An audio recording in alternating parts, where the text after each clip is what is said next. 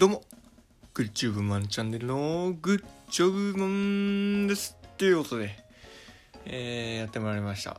えー、このグッジョブ塾が始まりまして、えー、まあ新しい講座という、講座っていうのもおこがましいですけどね。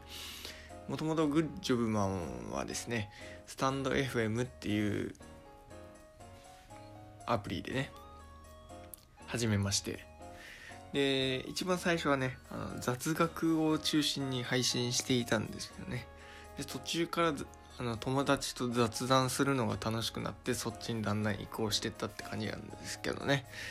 またあのー、やっぱ原点を忘れちゃいけないってことで雑学に戻ってきましたということで皆さんお待ちかね。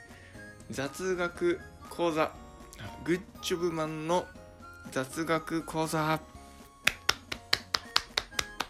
ということで、えー、今回は今回の雑学。餅はどうして膨らむのっていうね。もうこれももう幼稚園生とかね小学生の、えー、疑問でございます。えー、僕グッジョブマンはですね一人暮らしをしていてですね。まあまあ餅を食べるんですよね。まあ割と安いですし腹持ちもいいですしっていうところでね。まあ餅を、まあ、2個か3個か焼いて、まあ、砂糖醤油にねつけてね、まあ、食べるっていうのがねもう僕の定番中の定番になってるんですけどもね、まあ、そこで、まあ、疑問が一つ。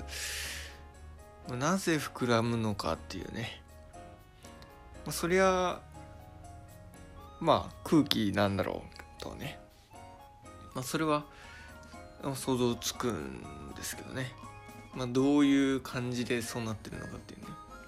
ことを、まあ、ちょっと調べてみました、まあ、今回は、まあ、そんな感じのね。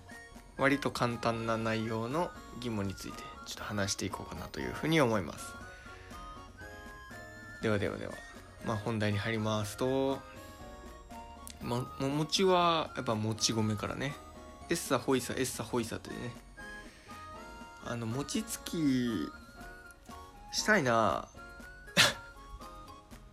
餅つきがしたいですグッジョブマン。やっぱ餅つき餅をついた直後の餅っていうのは美味しいですからね。小学生とか中学生初めに、まあ、よくやってたんですけども。地域の人とね。えー、まあけど最近はねあの餅を出来たての餅を食べてないのよね。でやっぱ出来たての餅ってやっぱ違いますよ。やっぱりあったかいですしね。もちもち感がやっぱまちもちっともちっともちもちって感じですよね。はいありがとうございます。やっぱ餅はまあもち米から作られてるね。はい。でまあそれは米ですからね。でんぷんから。でんぷんですよね元はね成分はね。でこの餅を焼くとでんぷんが餅の中にある水分を含んで、まあ、粘り気のあるあの伸びっとですね。粘り気のある、まあ、柔らかいものになっていくと。これで、まあ、ビヨーンと伸びていくわけですよね。はい。でまたえー、っと餅の中の水分は、まあ、多少ないともありますよね。それが、まあ、加熱されて水分が加熱されると水蒸気になるね。この水蒸気が、まあ、膨らむ原因というね。まあちょっと考えれば分かるやろうっていう、まあ、話ではありますけどね。まあなんまあ、やっぱり餅の中にある水分、まあ、目には見えないですけどね、まあ、そういう細かな水分が水蒸気となりそれが膨らんであぷっくりね。あぷっくりいくと。はい。餅餅ね。はい。皆さん餅何で食べるのが好きですか、僕はもうもっぱら。砂糖醤油ですけどね。はい。やっぱきな粉が好きっていう人もね。きな粉はなかなかね買おうとは思わないんでね。あと餅の食べ方で言うとうーん。え砂糖醤油ときな粉しか、えー、浮かばないですね。うんまあお雑煮。おしるここの辺りですか？おはぎ。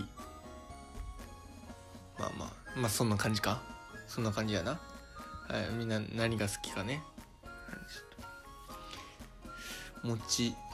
まあ餅って言ったらやっぱ正月のイメージあるけど、まあ、僕は年中食べてるんで、まあ、餅はいいですね。餅は、えー、一人暮らしの味方ですね。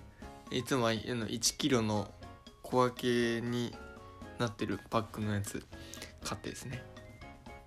それ食べてるっていう生活をしているグッジュマンでございます。えー、まあ今日はね初回。このグッジョブ塾グッジョブマンのラジオ配信にまた火がついてから、えー、初の、